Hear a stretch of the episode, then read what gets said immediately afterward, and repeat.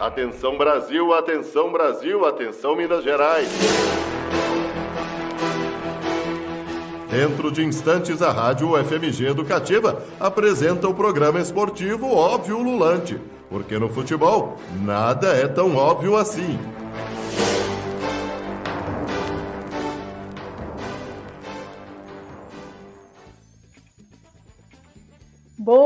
Noite para você, ouvinte da Rádio UFMG Educativa. Eu sou a Beatriz Calil e está entrando no ar o programa esportivo Óbvio Ululante, uma parceria entre o GFUT, o grupo de estudos sobre futebol e torcidas da Escola de Educação Física, Fisioterapia e Terapia Ocupacional da UFMG, com a Rádio UFMG Educativa. Você pode nos ouvir pela rádio no 104,5 FM e também pelo site www.ufmg.br barra rádio. E claro, também nas nossas transmissões ao vivo no Facebook, Twitch e YouTube. E se não der para escutar a gente ao vivo, não tem problema, porque você também pode nos escutar posteriormente no seu agregador de podcasts preferido. Não se esqueça de nos seguir no Twitter, Instagram e Facebook. Só pesquisar por Óbvio Lulante UFMG que você encontra a gente lá. E agora, vamos iniciando o óbvio de hoje, lembrando que estamos todos de casa, né? Como estamos fazendo desde o início da pandemia. Hoje é o nosso programa de número 38, sendo que nós fizemos 37 programas de casa. E agora, nessa quarta-feira, dia do aniversário de 300 anos do nosso estado Minas Gerais. Vamos iniciando, óbvio, com os destaques dos nossos comentaristas. Boa noite, Thiago Perucchi. Boa noite, Beatriz Calil. Boa noite, queridos colegas comentaristas. Boa noite também aos nossos queridos ouvintes internautas. Bom, meu destaque vai para o Flamengo, mas não na eliminação de ontem. É uma notícia até mais triste é, se eu fosse torcedor do Flamengo. O Flamengo venceu um recurso e não terá mais que pagar a pensão de 10 mil reais às famílias de vítimas é, do incêndio no Ninho do Urubu. É, a 13ª Câmara Civil do, do Tribunal de Justiça é, do Rio de Janeiro acabou, né, às 3 horas da tarde, segundo informações do jornalista do Globo, Nelson Lima Neto, é, acabou de julgar é, o, agravo que o Flamengo tinha entrado para encerrar esse pagamento da pensão é, de 10 mil somente às famílias é, que não chegaram a um acordo com o clube da Gávea. É, mais uma vez o Flamengo aí é, né, tendo umas ações não cada vez mais é, fora de campo, cada vez piores, e isso sai junto com a proposta do Flamengo de colocar 168 milhões em vendas de jogadores em 2021, tendo uma previsão de receita bruta do Flamengo de 953 milhões. Mas não tem 10 mil por mês para pagar famílias das vítimas. Complicado, né? É um absurdo mesmo. É, Iago Proença, boa noite, seu destaque. Boa noite, Beatriz Calil, ouvintes da Rádio FMG Educativa do Óbvio Lulante. Meu destaque da noite é do clássico da Série B entre América e Cruzeiro, que entra em campo logo mais às nove e meia da noite no Independência pela 25 quinta rodada da Série B. O Coelho segue embalado pela campanha na Copa do Brasil e o clássico ocorre exatamente no dia que Minas Gerais, o nosso estado, completa os seus 300 anos, como disse Beatriz Calil no início. Nesse clima mineiro de comemorações, futebol, tradição, a minha saudade diária é o tropeiro do Mineirão em dias de jogo, sem pandemia, com vacina, que tomara que muito em breve a gente volte para essa realidade de poder curtir um jogo, até mesmo o clássico de hoje, América e Cruzeiro, com um tropeirinho tradicional ali, né, gente? Que saudade. Renata Lemos, boa noite, seu destaque. Boa noite, Calil. Boa noite a todos os colegas aqui da bancada virtual, né? Em tempos de pandemia, a todo mundo que nos escuta. Iago, fiquei com vontade de um tropeiro agora, o negócio vai ficar complicado. O meu destaque vai para enaltecer uma campanha que o Guaraná Antártica fez em prol do futebol feminino. Acho que eu já cheguei até a comentar aqui em algum momento, algum destaque meu. É, o Guaraná, que é patrocinador do Brasileiro A1, e também de vários times, né? Estampa a camisa de vários times femininos. O, é, no, no, mês passado começou uma campanha chamando outras marcas para olhar para o futebol feminino. E conseguiu mais de 100 marcas se manifestaram, né? Foi uma campanha que contou com o apoio de diversas, é, diversas mídias, redes sociais, páginas que apoiam e lutam pelo futebol feminino, de coletivos e tudo mais. E mais de 100 marcas é, adotaram a campanha, procuraram Guaraná. E a partir do ano que vem, é, 30 milhões de latinhas do Guaraná vão vir estampadas com 10 marcas que chegaram à conclusão da campanha. São elas: Avon, Banco BMG, Burger King, Consul, ESPN, Gol, House, Leis, Puma e Vivo. Então fica aí, acho muito legal. O projeto é para arrecadação de dinheiro para um projeto sem fins lucrativos que chama Meninas em Campo, que desenvolve é, times, é, atletas de base, né, de 9 a 17 anos. Então fica aí uma referência a essas marcas que começaram a olhar para o futebol feminino. É muito legal a projeção que essa campanha dá, né? Boa noite, TJ, Thiago José, o seu destaque, por favor. Boa noite, Beatriz Calil. Boa noite, colegas da bancada virtual Ululante. Boa noite para você, querida, querida querido ouvinte do nosso Óbvio Ululante. Então, nesse dia que Minas Gerais completa 300 anos e que também é o Dia Nacional do Samba, isso aí eu não posso deixar passar de forma alguma, como um grande sambista que sou, o meu destaque vai para um cara aí que foi visto nas baladas ultimamente, que é o Dylan Borreiro, que foi convocado para a seleção sub-20 da Colômbia e vai solcar o Atlético por 14 dias. Então, essa convocação do Dylan Borreiro vai ser praticamente uma quarentena que ele vai fazer, uma vez que ele foi visto aí é, aproveitando a noite nesses momentos de pandemia, né? Então, Fica aí meu destaque para essa noite, grande Beatriz Calil. Valeu, TJ. É, realmente deu o que falar essa furada de quarentena dos jogadores do Atlético, né?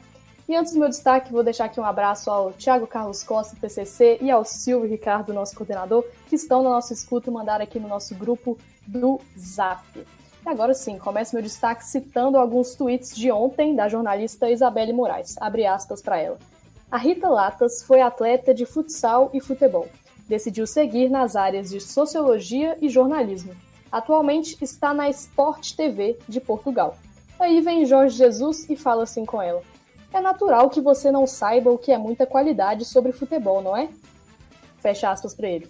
E mesmo que ela não tivesse passado por tudo isso, de jogar futebol e ter toda uma vivência, o que dá a ela muito conhecimento, todas as profissionais devem ser respeitadas sem que ninguém pressuponha que, por ser mulher, não entende do jogo, das regras, do esporte e do contexto. Fecha aspas para Isabelle Moraes. E questionado, gente, o técnico do Benfica, o Jorge Jesus, respondeu durante uma entrevista coletiva pela Liga Europa. Ele disse assim: São injustas as críticas e eu vou tentar explicar o porquê. Respondia a um jornalista, não sei se é branco, preto, se é senhora ou se é cavalheiro.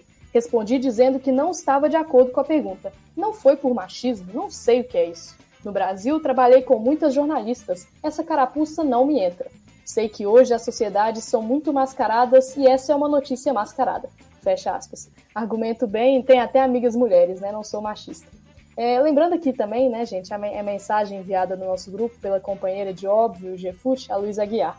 Se o natural é que ela não entenda, né, não era referente ao fato da repórter ser mulher, então esse natural aí era referente ao quê, né? Enfim, péssima resposta, era melhor ter se desculpado e evitado outra fala vergonhosa. Mais um dia, né, gente, que as mulheres não estão sendo levadas a sério, mesmo fazendo trabalhos exímios. Um dia de cada vez, né? É, a gente vai para o primeiro intervalo do dia. Fique conosco aqui na Rádio UFMG Educativa. Ouvinte da Rádio FMG Educativa, dentro de instantes voltamos a apresentar o programa esportivo Óbvio Lulante.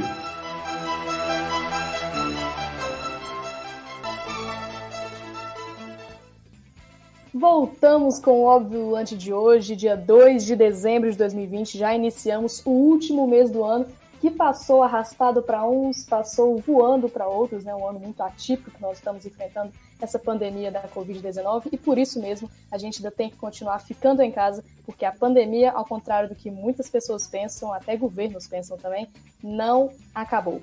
E agora a gente vai com o nosso primeiro quadro do dia, Futebol e Arte, que foi enviado pelo Thiago Carlos Costa, mas como ele não pôde estar ao vivo aqui hoje com a gente, o Thiago Peruc vai fazer para ele. Futebol e Arte. Vamos lá, vamos substituir TCC?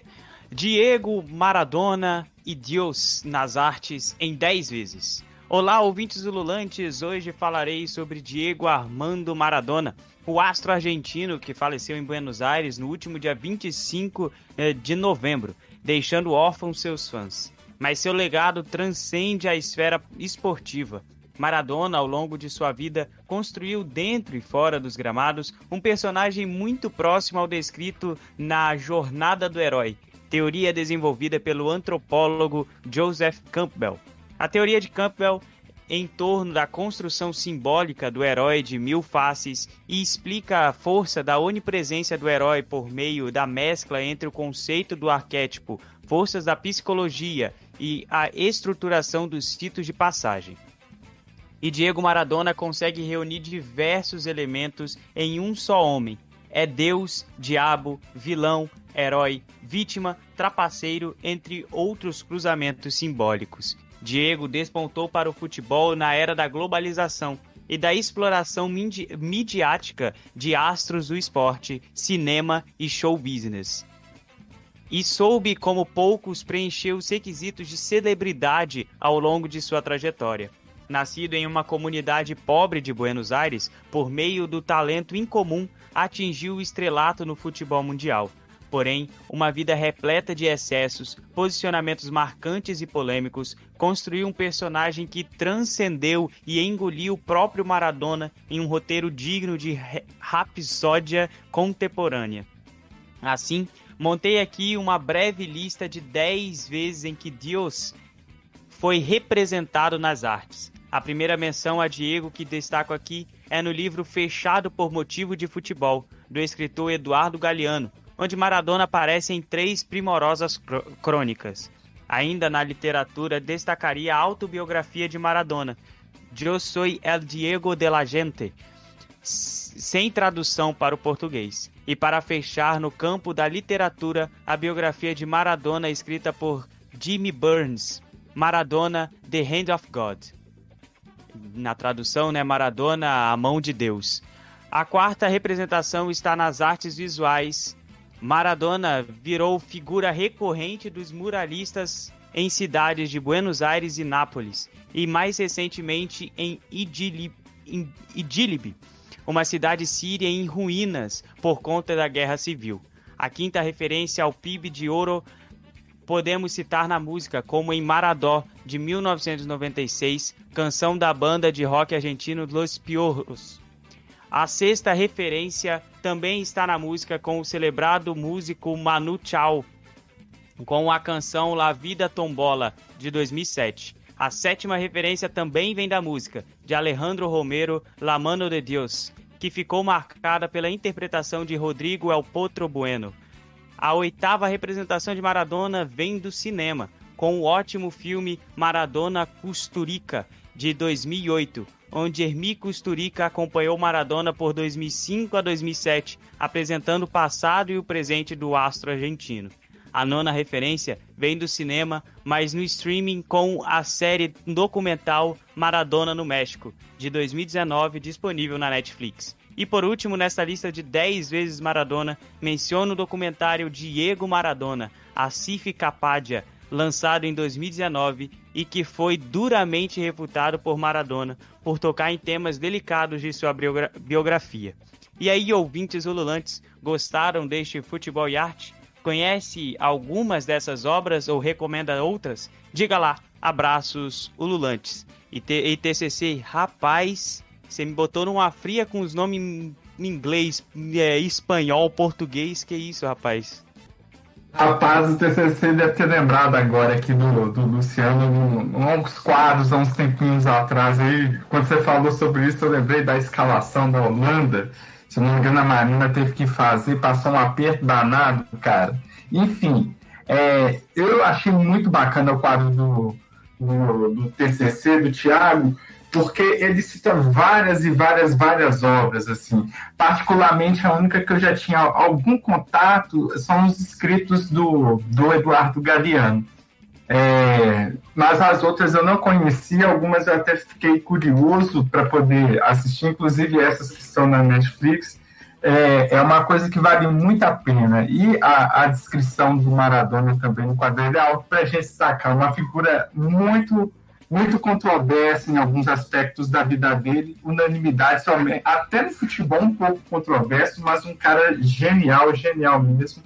É, enfim, um belíssimo quadro. E, a, a, aconselho a você, querida e querido ouvinte, querido ouvinte, aí quiser saber um pouquinho mais da vida do Maradona, eu vou mergulhar nessas dicas aí que o TCC mandou para a gente, que vale muito a pena. Esse Futebol e Arte, ele contemplou todas as artes possíveis aí, né? O TCC foi, foi muito bacana aí nesse, nesse levantamento maradoniano que ele, que ele fez para a gente. É, ótimo quadro mesmo, contemplou bastante. Inclusive me lembrou duas coisas. A primeira é uma thread feita no Twitter, que eu vi na semana, né, que o Maradona faleceu, que uma pessoa fez é, comparando momentos da vida do Maradona no, em campo, né, com é, obras renascentistas, né, pinturas clássicas mesmo. E é impressionante a gente ver a diferença, né, de como que a vida imita a arte, a arte imita a vida. Vale a pena pesquisar essa thread porque a gente fica realmente maravilhado. E a outra coisa que eu lembrei foi uma reportagem do Nexo Jornal, que fez sobre a vida de Diego Armando Maradona em 10 momentos, porque o TCC falou de 10, né? E eu também lembrei do 10, do, do, dos 10 momentos da vida dele. Que aí eles falaram assim, o primeiro, o surgimento, né? Assim que ele surge, né, da periferia e tal. O segundo é a frustração inicial, que ele foi contratado, pelo Boca, ficou um ano, marcou 35 gols em 40 jogos, e aí tornou-se o jogador mais caro do planeta, né, vendido por 7 milhões de dólares. Mas na Copa teve uma participação frustrante, né? É, o terceiro foi o rei de Nápoles, né? Quando ele foi para o Nápoles, foi uma lenda lá. Quarto foi a transformação em Deus, né? Como é que a gente é, começou a chamar ele de Deus, por causa justamente do, do jogo marcante, né? Que ele marcou o gol com La Mano de Deus. É, o quinto foi a saída conturbada da Itália. O sexto, o doping na Copa de 94. Aí a gente começa né, a ver também mais essa figura controversa que a gente está falando é, nesse quadro aqui. O sétimo, os problemas na aposentadoria, né, que teve a overdose durante a viagem no Uruguai. É, o oitavo, Diego Armando, apresentador de televisão. Ele chegou a apresentar um programa chamado La Noche del Diez, A Noite do Dez em português. Logo na estreia, inclusive, ele entrevistou o Pelé, né? mas durou pouco, durou três episódios só. E realmente foi um sucesso de audiência, independente do, do tamanho do programa. É o nono. Em 2008 ele voltou à Copa do Mundo, foi contratado como técnico da seleção argentina em 2010, né? Ele foi na Copa de 2010, mas dois anos antes já havia sido contratado. É, sob o comando do ex-camisa 10, a Argentina ficou na quarta colocação das eliminatórias e se classificou para a Copa, né? Na fase de grupos, três vitórias em três jogos, ficaram com folga para as oitavas. Venceu o México por 3 a 1 mas foi derrotada na fase seguinte pela Alemanha em uma goleada por 4 a 0 Então não chegou final. É, e agora, no décimo, que é aquela fase mais, assim, que eu digo é, violenta, né? Que ele agrediu, um vídeo dele agredindo a noiva com dois socos que circulou em 2014 e também ocupou as manchetes pela descoberta de filhos fora do casamento, pela resistência né, em, conhecer, em reconhecer a paternidade. Então a gente vê que o Maradona realmente ele é denso, né? A gente não pode analisar ele só como é, um Deus que faz só coisas boas, né? A gente tem que levar em conta outros lados da personalidade dele também. Não pode ser uma coisa maniqueísta também, né? Ou ele não é todo mal e não é todo do bem, né? Então a gente tem que levar em conta esses lados diferentes. Tiago Perucci. Bom, vou de informação, informação que saiu hoje é, nos portais de notícia, que o pedido do filho do Messi, do Messi, perdão, do Maradona, é, de aposentar as camisas 10 dos clubes em que Maradona jogou, além, é, incluindo ainda, né, além dos, dos times Argentino Júnior, New Old Boys, o próprio a própria 10 do Messi, que para que para muitos e para mim também é o maior 10 da história do Barcelona. Eu acho, acho um pouco prepotente demais, né? É, tentar querer, a, a, querer aposentar a camisa 10 é, do craque argentino que levou muito mais glória dentro do Barcelona do que é, o Maradona, mas que né, a gente vê aí cada vez né, as pessoas querendo é uma, é uma homenagem como é, o estádio de Nápoles foi uma homenagem é, mudar o nome para Diego Armando Maradona, mas forçar demais, né, pedir a aposentadoria da camisa 10 do Barcelona. Eu queria aproveitar aqui esse futebol e arte também trazer uma indicação de música do Cali 13 que chama Latinoamérica. Ele vai falar sobre o que é ser latino-americano, né? Então ele fala é, eu sou o que sobrou, sou todo o resto do que roubaram. É, minha pele é de couro, por, por isso aguenta qualquer clima, e vai falando várias coisas que vão remeter a ele como característica de um latino-americano. E aí tem uma parte que ele fala do Maradona, porque ele fala assim: sou a fotografia de um desaparecido, o sangue em suas veias, sou o pedaço de terra que vale a pena, uma cesta com feijão, sou o Maradona contra a Inglaterra, marcando dois gols. Então, assim, o Maradona vira também nas artes símbolo de toda essa Latinoamérica, né? De uma, Latina, de uma, uma América Latina que luta contra o imperialismo europeu e tudo mais. Quando ele marca esses dois gols contra a Inglaterra, lá na Copa de 86, é, depois da Guerra das Maldivas e tudo mais, que a gente até comentou aqui no, na semana passada, quando a gente falou da morte dele. Então, assim, ele vira também esse símbolo de, da resistência do latino-americano. Bom, e eu vou de mais informação de Messi com o Maradona. O Messi fez, né, no, no último fim de semana, aqueles que viram, é, uma homenagem ao, ao Maradona, tirando a camisa do Barcelona e né, mostrando por baixo a camisa do Nils e representando o Maradona. E nessa homenagem, a Federação Espanhola aplicou multa a Messi e ao Barcelona. É, a entidade alegou é, descumprimento do código disciplinar, né, que o, o, o jogador não pode tirar uma camisa para mostrar alguma marca ou alguma outra coisa por baixo. É, e o, joga, o jogador terá que pagar 600 euros e o clube catalão 350. Isso dá 3.800 reais e 2.200 reais. Nada que faça cócegas ao Messi e ao Barcelona, não é mesmo? É isso aí. E para fechar o nosso bloco, a gente vai de pelada acadêmica enviada pela Marina Matos, mas quem é o comando aqui presente hoje, Iago vai fazer para ela. Isso mesmo, gente. Quadro enviado pela Marina Matos. Durante o mês de novembro, o Museu do Futebol promoveu em seu canal no YouTube uma série de quatro aulas sobre o racismo no esporte. Nelas são abordadas, além de vivências diretas do racismo por atletas homens e mulheres de modalidades como futebol, vôlei e skate, as práticas racistas que constituem e estruturam a sociedade desde o período colonial.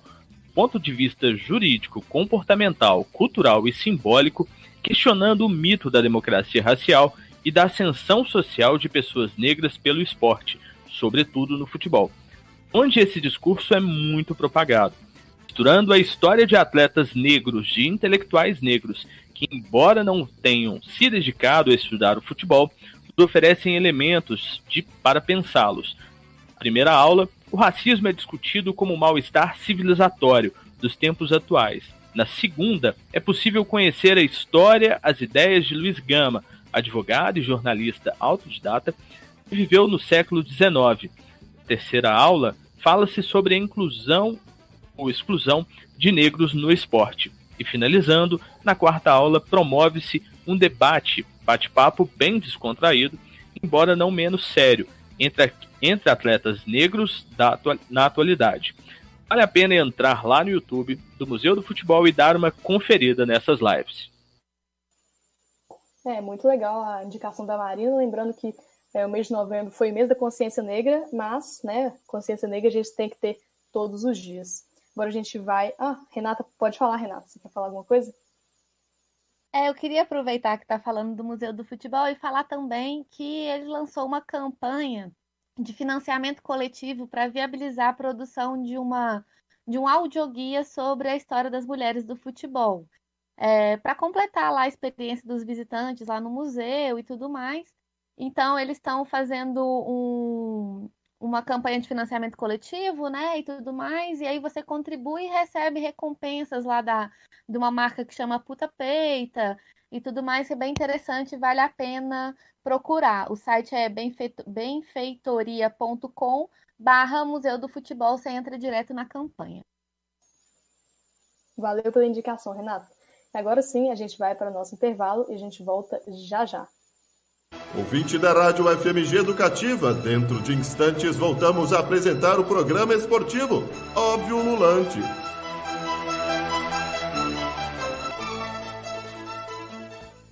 Voltamos com o Óbvio Lulante, seu programa sobre futebol da Rádio UFMG Educativa, uma parceria entre o GFUT da UFMG e a Rádio UFMG Educativa. Hoje é dia 2 de dezembro, a gente está começando aqui o finalzinho deste ano interminável de 2020 e agora a gente vai de mulheres em campo. Mulheres em campo. Tivemos um pequeno probleminha aqui na transmissão do nosso Mulheres em Campo, mas Renata, você poderia adiantar um pouquinho sobre o que, que vai ser o Mulheres em Campo de hoje? Adianto, sim, senhora. Mulheres em campo, a gente nem, eu e a Bárbara, nem tínhamos pensado sobre este tema para trazer esse mês. A gente tinha pensado em outros assuntos que fica lá mais para frente, depois a gente traz para discutir aqui. Mas assim, todo dia a gente tem algum problema relacionado ao futebol feminino que a gente precisa gritar, né? Então, a gente trouxe isso daí. O que acontece é que o Campeonato Mineiro feminino começou e a gente está vendo uma série de problemas por negligência da FMF. Então a gente vê que a federação exige é, a federação exige que os times sejam profissionais, que arquem com uma série de custos, né? É, uma série de taxas que precisa pagar, uma série de, de, de, de, de, de coisas que o clube precisa enquadrar para participar do Mineiro, e aí com isso, cada vez mais os clubes são afastados da competição.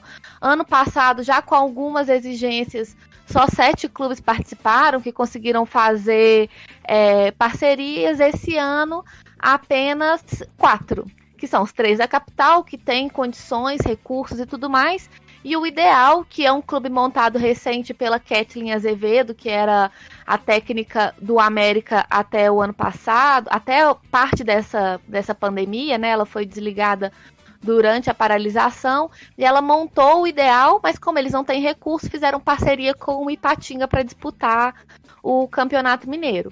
Então, o que a gente tem de problema aí é que a, a federação exige esse profissionalismo, que significa uma filiação à federação e tudo que é, vem por trás dessa filiação, né? São 600 mil reais pagos só da taxa de filiação. Então, é, é um, um desembolso muito alto para a realidade financeira do futebol feminino.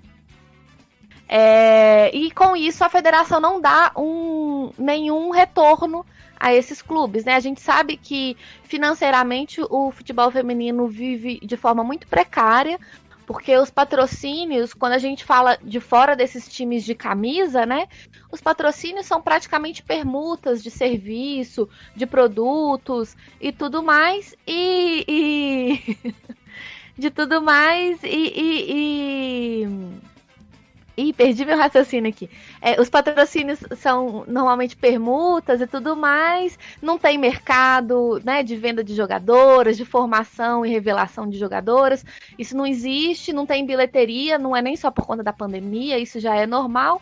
E a federação só só não, não dá esse retorno, não tem nenhum tipo de ajuda financeira, ela só cobra e na hora de entregar não entrega, não tem premiação, campeonato, é, não tem qualidade na equipe de arbitragem, manda árbitros do quadro amador, inclusive no primeiro jogo entre Cruzeiro e Patinga, é, tinha apenas o trio de arbitragem, não tinha nem quarto árbitro, né?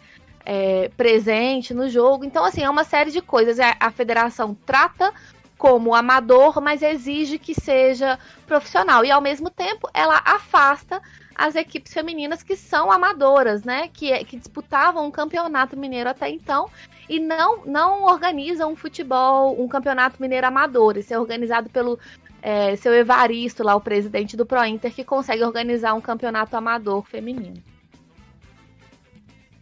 Bom, e a gente fez até o quadro ao vivo da Renata. Obrigado, Renata. E eu vou começando uma chuva aqui em Belo Horizonte, em Belo Horizonte, em Vitória. É, mas espero que não esteja pegando o microfone. Bom, é, eu vou comentar, né, a respeito da premiação. A Renata e a Bárbara, né, no texto escrito por elas, é, disseram, né, que não foi ao ar que o campeonato, o campeonato mineiro é, não tem uma premiação. E realmente nem o, nem o masculino tem, né? A gente, é, a gente pode pensar nisso, mas o masculino tem uma coisa que o feminino não tem e que a, a FMF não, não se atentou a isso, né? O, a FMS, a FMF, ela coloca o jogo coloca o jogo né, com transmissão do mandante, no caso, né? O próprio time, o América transmitiria é, a partida, o Cruzeiro transmite as suas próprias partidas, mas no Campeonato Mineiro é, 2020 tem uma cota fechada com a Globo, é, aberto e pay-per-view. É, então, quer dizer, é, são, são 41 milhões é, que tinha, na verdade foi até reajustado, foi para 51 milhões esse ano, para 41 milhões esse ano, é, e assim, a gente vê 41 milhões, né? Perdão, já tinha falado o, o, correto. 41 milhões divididos, é claro que Cruzeiro e Atlético pegam a maior parte desta grana, mas que ainda continua sendo muito para os outros times, né? Os outros times ainda continuam pegando. Tem um, os, os nove times. O América pega uma outra parte maior, que é de 4 milhões. O, o Cruzeiro e o Atlético pegam 14 milhões cada. E os outros times pegam 1 milhão cada. É, quem dera que os outros, que os times, né, no caso, todos os times ganhassem um milhão no futebol feminino e não ganha. Infelizmente a gente sabe que não ganha, mas a FMF esqueceu dessa parte, né? Ela só lembrou que a, ah, no, no feminino, no masculino não tem premiação, no feminino também não precisa ter. Pelo amor de Deus, né, Federação? Vamos, vamos pelo menos. Você está no início e a gente e vai precisar do apoio de cada vez mais das federações. Mas se a federação não tiver na cabeça que, elas, que eles precisam ajudar para a gente conseguir colocar o futebol feminino é, mais igualitário com o masculino, isso nunca vai mudar, né? É, é, o problema é que a federação só não se importa mesmo. Ela organizava um campeonato mineiro feminino que contava com vários clubes tradicionais aqui, né? Manchester, Pro Inter, enfim vários clubes e o América, que era o clube de camisa que tinha futebol feminino. E depois, com a obrigatoriedade, é, houve uma mudança ali de entendimento do que, que seria esse campeonato, muito também por pressão dos clubes é, que montaram as equipes femininas e, e começou a ter uma série de exigências e não tem essa contrapartida, né? Eu acho que um, esse é o grande problema, assim, a forma com que a federação olha para o futebol feminino. Ela entende que se diz que é futebol profissional, tem que ser tratado da mesma forma que o profissional masculino, sem entender todo o contexto e todas as especificidades que o futebol feminino vive, né, ou sobrevive a elas. É, a federação fala que a única obrigação dela é montar o regulamento e a tabela e fazer com que esse regulamento seja cumprido. Um regulamento, inclusive, que nem prevê uma pandemia e que os clubes aceitaram isso, né? A gente teve uma primeira rodada entre Cruzeiro e Patinga, que terminou empatado, mas que o Cruzeiro teve um surto de Covid, pediu o adiamento da partida mas como não está previsto no regulamento, não tem nenhuma menção a uma pandemia que a gente vive, como se estivesse completamente fora da, da nossa realidade mesmo, é, a federação falou que não podia adiar, que tinha que ter um aceite do clube adversário. E o Ipatinga não aceitou, alegando que também tinham casos de Covid lá e tudo mais, e que se, se aceitou o regulamento, que se cumpra o regulamento. Errado não está. Mas, assim, é, falta um pouco de bom senso, de atenção e de noção para todas as partes em relação a tudo que acontece. Contra o Atlético, o Cruzeiro conseguiu o adiamento, o Galo é, aceitou, inclusive o Galo já vivia o surto no masculino. Inclusive, no mesmo dia que é, noticiou o aceite, três atletas foram notificadas com Covid também e tudo mais. Esse jogo ainda vai ser realizado na semana que vem. E a federação fala que é só isso que ela precisa fazer. Buscar patrocínios para, para a competição não é do alcance dela. É como se o produto não fosse da Federação Mineira. O produto do Campeonato Mineiro é da federação. E ela tem que vender isso. Independente se é feminino, masculino, sub-20, sub-17, sei lá o quê. O campeonato é dela. Ela que tem que buscar recursos, é, né, patrocínios que, que de alguma forma contribuam para aquilo ali. As equipes pagam as taxas, inúmeras taxas. As únicas que elas são dispensadas é a taxa de público, é claro, né? Não tem público no futebol feminino.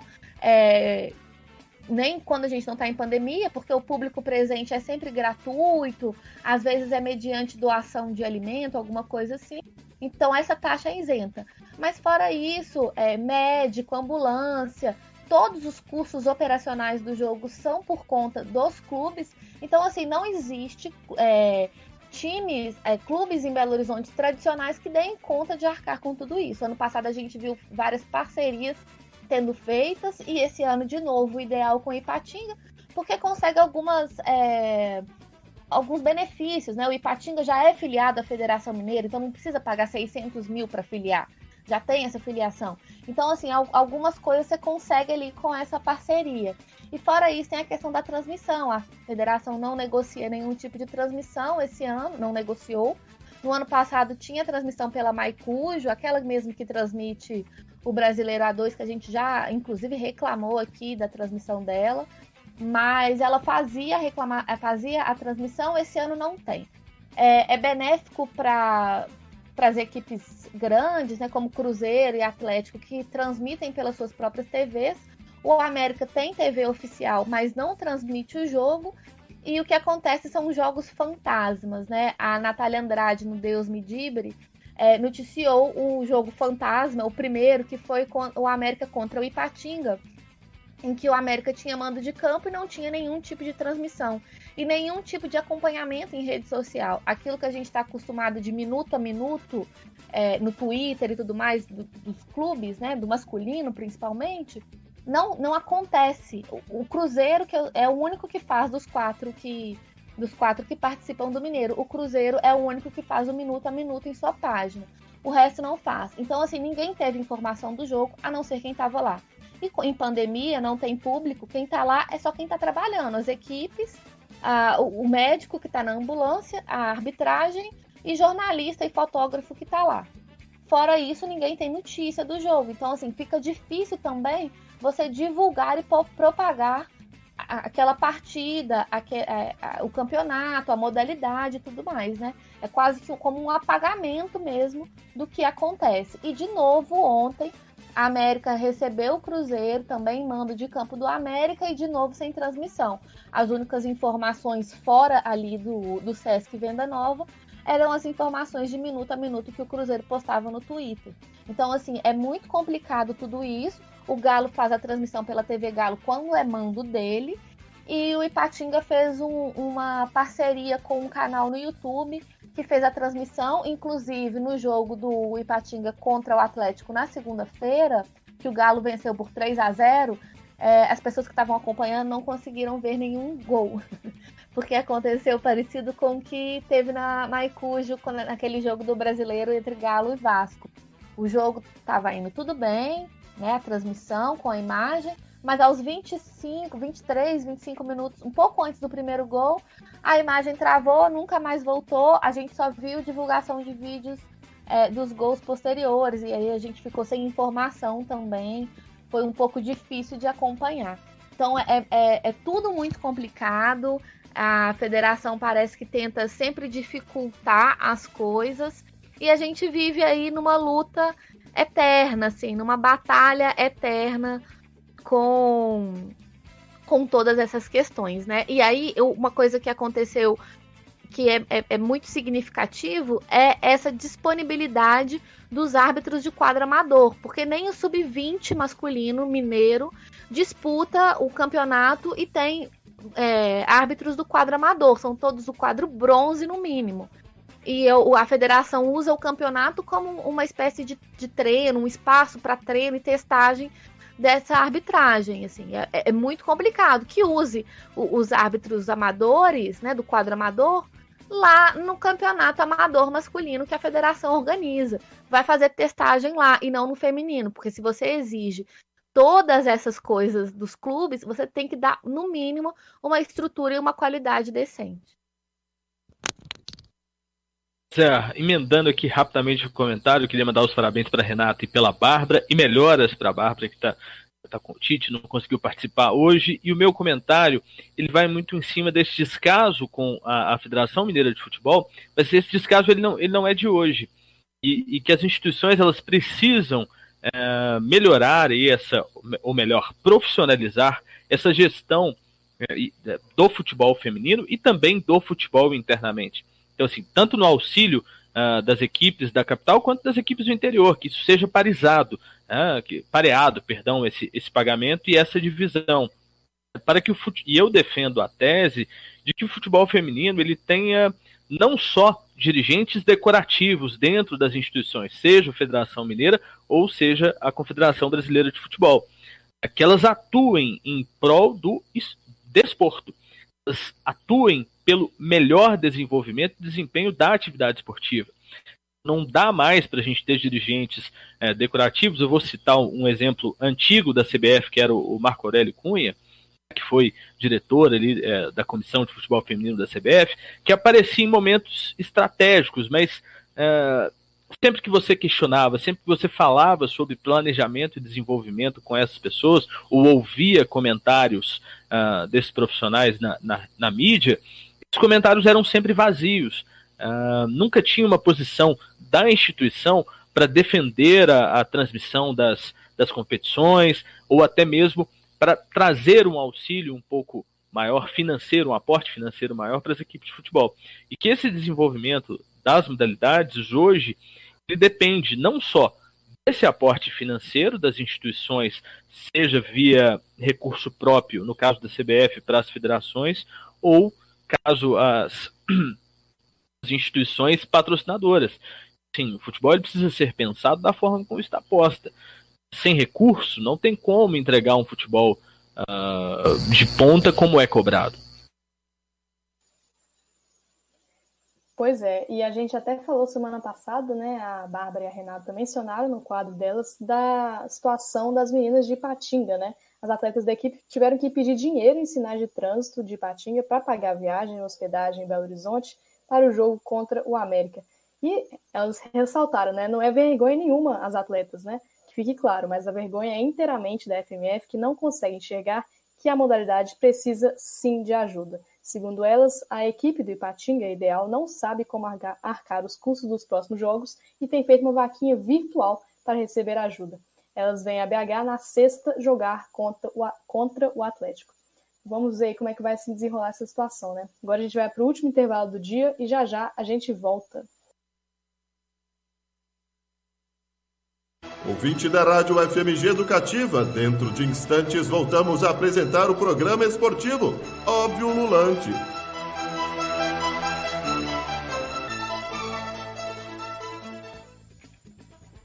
Voltamos com o Óbvio Lulante de hoje, 2 de dezembro de 2020. Eu sou Beatriz Calil e agora a gente vai começando o nosso último bloco com a frase do dia. Frase do dia. E quem separou a frase para a gente hoje foi o TJ. Vai que é sua, TJ. Então, Beatriz Calil, queridas e queridos ouvintes do Ópio Lulante, abre aspas para as frases né, do dia de hoje. O maior produto da televisão brasileira se chama futebol. Se estragar o produto, se quiser ganhar muito em cima do produto, vai jogar o produto fora. Faz o campeonato Flamengo versus Corinthians e vê o que vai valer daqui a pouco. Isso eu cansei de falar, fecha aspas. Continuando, Abre aspas novamente. Não adianta o Flamengo querer ser o produto. Tem um produto que se chama Campeonato Brasileiro, Libertadores. São produtos. Faz o seu campeonato, então, Flamengo contra Flamengo. É uma burrice isso, fecha aspas. As frases acima são do prefeito reeleito de BH e ex-presidente do Atlético, Alexandre Calil. Ele deu uma entrevista ao programa Roda Viva da TV Cultura em São Paulo. E o trecho citado foi compilado pelo site da ESPN Brasil.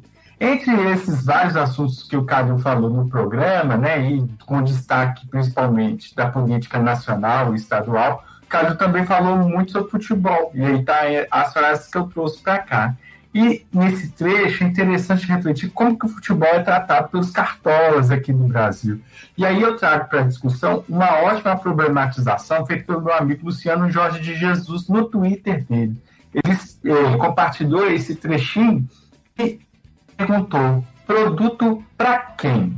Aí, colegas ululantes, queridas, queridos e queridos ouvintes, o que vocês pensam sobre isso? Ótima problematização do Luciano. Foram duas do Calil e uma do Luciano. Três frases hoje.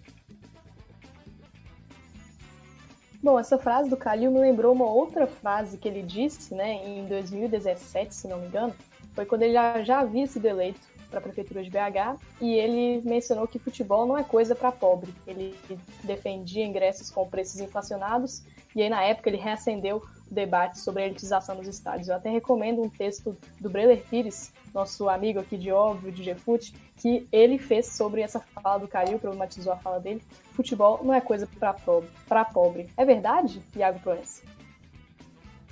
Pois é, Calil, o jogo rabão no meu colo. Eu, eu tinha pedido para comentar aqui e a internet oscilou porque a chuva uh, parece que está voltando, mas vamos comentar aqui uh, sobre a frase selecionada pelo TJ. Primeiramente, parabenizar pelo recorte.